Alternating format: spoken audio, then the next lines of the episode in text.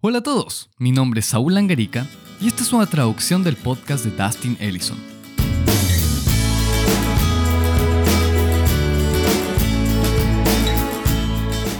Gracias por unirte a este nuevo episodio de Algo para Reflexionar, el podcast para jóvenes y jóvenes adultos de IDAM.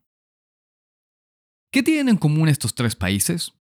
Los Estados Unidos, Liberia y Myanmar.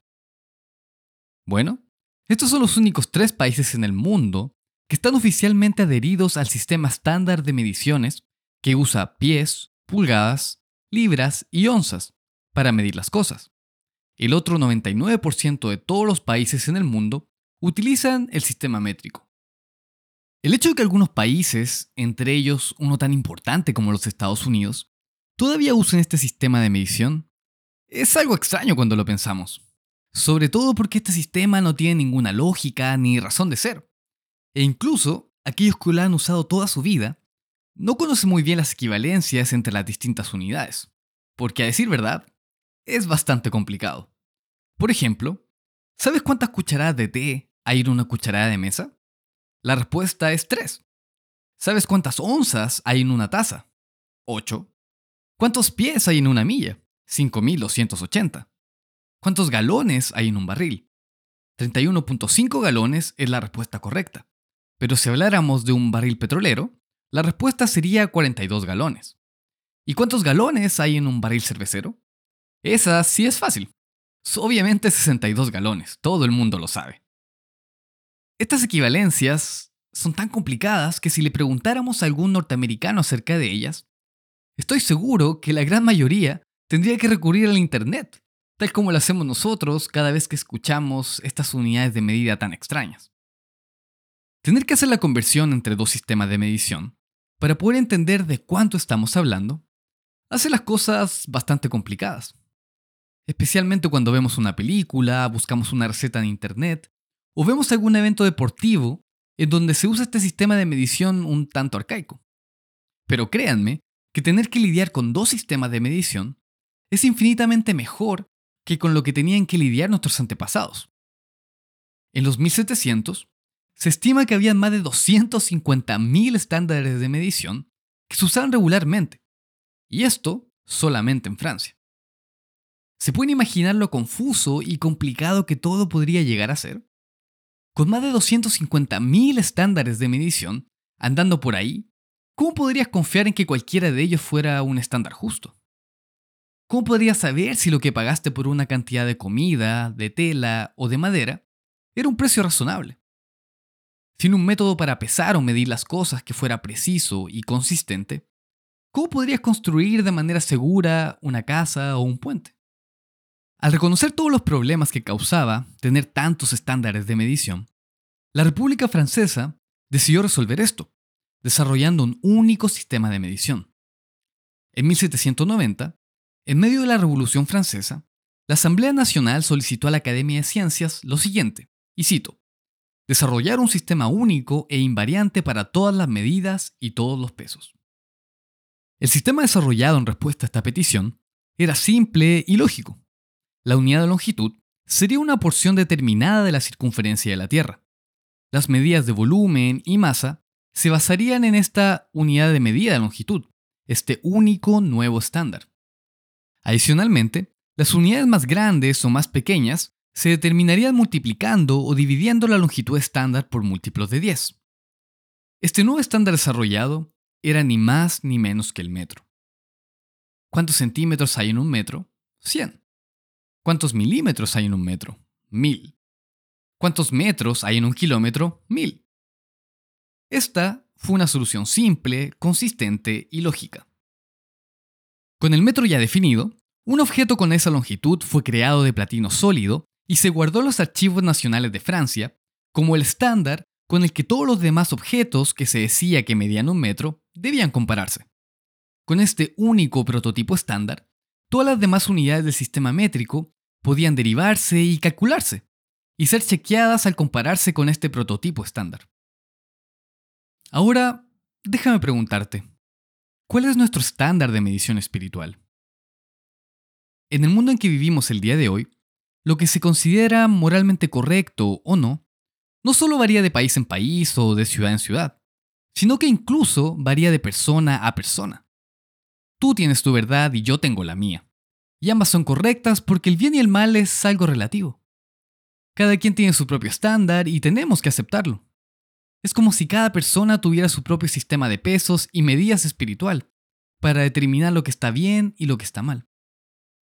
Pero Dios dice que no deberíamos tener distintas formas de medir las cosas.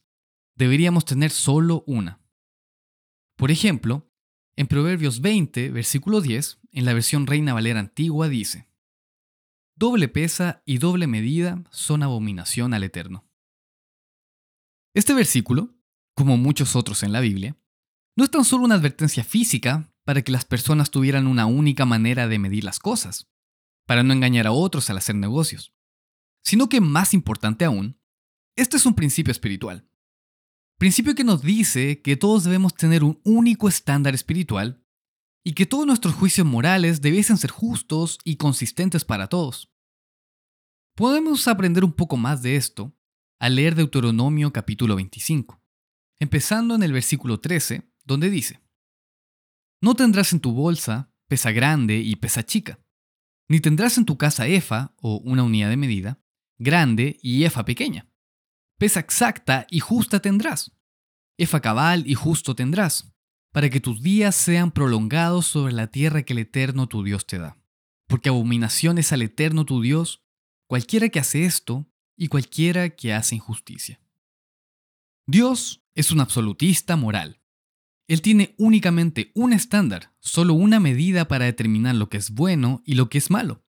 Un estándar que es perfecto, que es atemporal y que se aplica a todos sin excepción.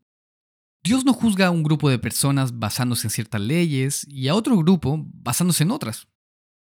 Hay un Dios, un solo conjunto de leyes y un estándar para todos. Al reconocer la simplicidad, la lógica y la precisión del sistema métrico, rápidamente científicos y matemáticos de todo el mundo comenzaron a utilizarlo y al paso del tiempo, más y más países empezaron a adoptarlo como su estándar oficial de medición. Cuando un país adoptaba el sistema métrico, creaba una copia del prototipo estándar de platino que estaba guardado en los archivos nacionales de Francia y lo llevaba a su país para usarlo como su prototipo de estándar nacional. Sin embargo, Todas estas copias seguían ligadas al prototipo original de Francia y constantemente debían corregirse con él, porque no importa de qué material estuvieran hechos, todas las cosas físicas tienden a decaer y cambiar en el tiempo. Pero hablando en términos espirituales, ¿cuál debería ser nuestro estándar espiritual universal, según la Biblia?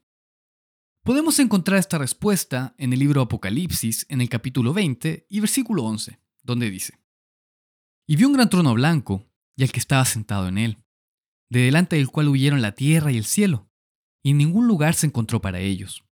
Y vi a los muertos, grandes y pequeños, de pie ante Dios, y los libros fueron abiertos. Y otro libro fue abierto, el cual es el libro de la vida. Y fueron juzgados los muertos por las cosas que estaban escritas en los libros, según sus obras. Últimamente, todas las personas que han vivido a lo largo de la historia serán juzgadas por las leyes inalterables y constantes de Dios. Nuestras obras serán medidas por el estándar de medición establecido únicamente en la Biblia. Ningún otro libro se usó, se usa o se usará para determinar si alcanzaremos o no la vida eterna. Ningún otro estándar para determinar el bien y el mal creado por alguna persona, país o religión es perfecto, solamente el estándar establecido por Dios. Este mundo está lleno de una vasta y confusa gama de estándares morales, pero no debemos adoptarlos a menos que estén en línea con el estándar de Dios. Solo el estándar de Dios, tal cual como está descrito en su palabra, es perfecto y este es el único estándar por el que nosotros y todas las personas que han vivido seremos juzgados. Así que, solo midiéndonos en base a las leyes y órdenes que aparecen en la Biblia, nos estaremos midiendo de la misma manera en que Dios nos está midiendo teniendo así una perspectiva realista de nuestra condición. El prototipo estándar del metro, que estaba guardado en los archivos nacionales de Francia, fue creado de platino, debido a que el platino es uno de los materiales más estables e invariables que los científicos pudieron encontrar en aquel momento. Pero todas las cosas físicas se degradan y al pasar el tiempo cambian. Se expanden, se contraen o decaen. Y con el paso de los años, el prototipo estándar cada vez se hizo más y más impreciso. Para combatir esto, este prototipo tuvo que ser ajustado y recreado varias veces, hasta que en 1889 se creó un nuevo prototipo formado de una mezcla de platino con iridio, mezcla que era mucho más estable y permitió disminuir la incertidumbre de la longitud del metro a 5 centésimas de milímetro. Casi perfecto, pero no. Luego, en 1927, este nuevo prototipo fue puesto en una cámara de vacío con temperatura y presiones controladas, para disminuir al máximo la tasa de decaimiento del material. Pero a pesar de todos estos esfuerzos, no pudieron alcanzar la perfección con ninguna sustancia física, porque todas las sustancias físicas decaen en el tiempo. Todos los estándares físicos son imperfectos. Sin embargo, nosotros sí tenemos un estándar perfecto, el estándar espiritual de las leyes de Dios. En 1 de Pedro 2, versículo 21, dice lo siguiente. Pues para esto fuisteis llamados, porque también Cristo padeció por nosotros, dejándonos ejemplo para que sigáis sus pisadas, el cual no hizo pecado ni se halló engaño en su boca. Cristo era y es nuestro único perfecto estándar. Algo interesante es que en la Biblia también se le llama el verbo, lo cual implica acción o hacer algo. Y en el caso de Cristo, esto representa su obediencia perfecta a la ley de Dios, sin haber pecado nunca, a diferencia del resto de la humanidad. Nosotros debemos modelar nuestra vida siguiendo sus pasos, como la única persona que siguió de manera perfecta las leyes de Dios, a lo largo de toda su vida. Obviamente, podemos aprender de otros hombres y mujeres que se mencionan en la Biblia e imitarlos, pero solo en la medida que ellos imitaran a Cristo, ya que absolutamente todos los seres humanos, exceptuando a Cristo, quedan cortos en uno u otro aspecto del estándar perfecto, como dice en Romanos 3, versículo 23. Por cuanto todos pecaron y están destituidos de la gloria de Dios. Por lo tanto, nuestro único ejemplo completamente perfecto es Cristo.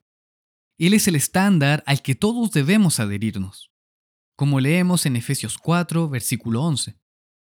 Y él mismo constituyó a unos apóstoles, a otros profetas, a otros evangelistas, a otros pastores y maestros, a fin de perfeccionar a los santos para la obra del ministerio, para la edificación del cuerpo de Cristo, hasta que todos lleguemos a la unidad de la fe y del conocimiento del Hijo de Dios, a un varón perfecto, a la medida de la estatura de la plenitud de Cristo.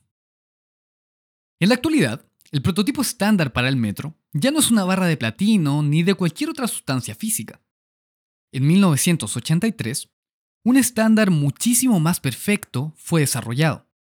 Y a partir de ese momento, la definición científica de un metro cambió a la longitud de la trayectoria recorrida por la luz en el vacío en 1 partido 299.792.458 segundos.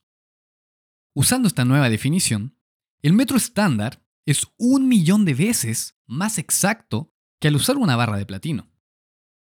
Es fascinante pensar que el estándar más exacto y perfecto al que el ser humano puede llegar está basado ni más ni menos que en la luz. Y como dice en Juan 8, versículo 12, Yo soy la luz del mundo. El que me sigue no andará en tinieblas, sino que tendrá la luz de la vida. Jesucristo es la luz del mundo, el verbo que cumple la ley de Dios a su cabalidad y nuestro único y perfecto estándar. Y la Biblia es el único libro que puede guiarnos a través de este camino estrecho en que Él caminó. La moral no es algo relativo, no es algo que vaya evolucionando con el tiempo en la medida que las culturas cambian, o cuando se hacen nuevos descubrimientos científicos, o en la medida que los deseos de los hombres cambian y cambian. La moral es constante. El estándar que Dios nos ha dado a todos es universal e invariable, y por lo tanto es justo para todos. Al final, todas nuestras acciones serán juzgadas por el estándar establecido en la Biblia. Y seremos medidos y nuestra evaluación dependerá de qué tan parecidos somos a nuestro único y perfecto estándar, Jesucristo. Gracias por escuchar. Hasta la próxima vez. Esto fue Algo para Reflexionar.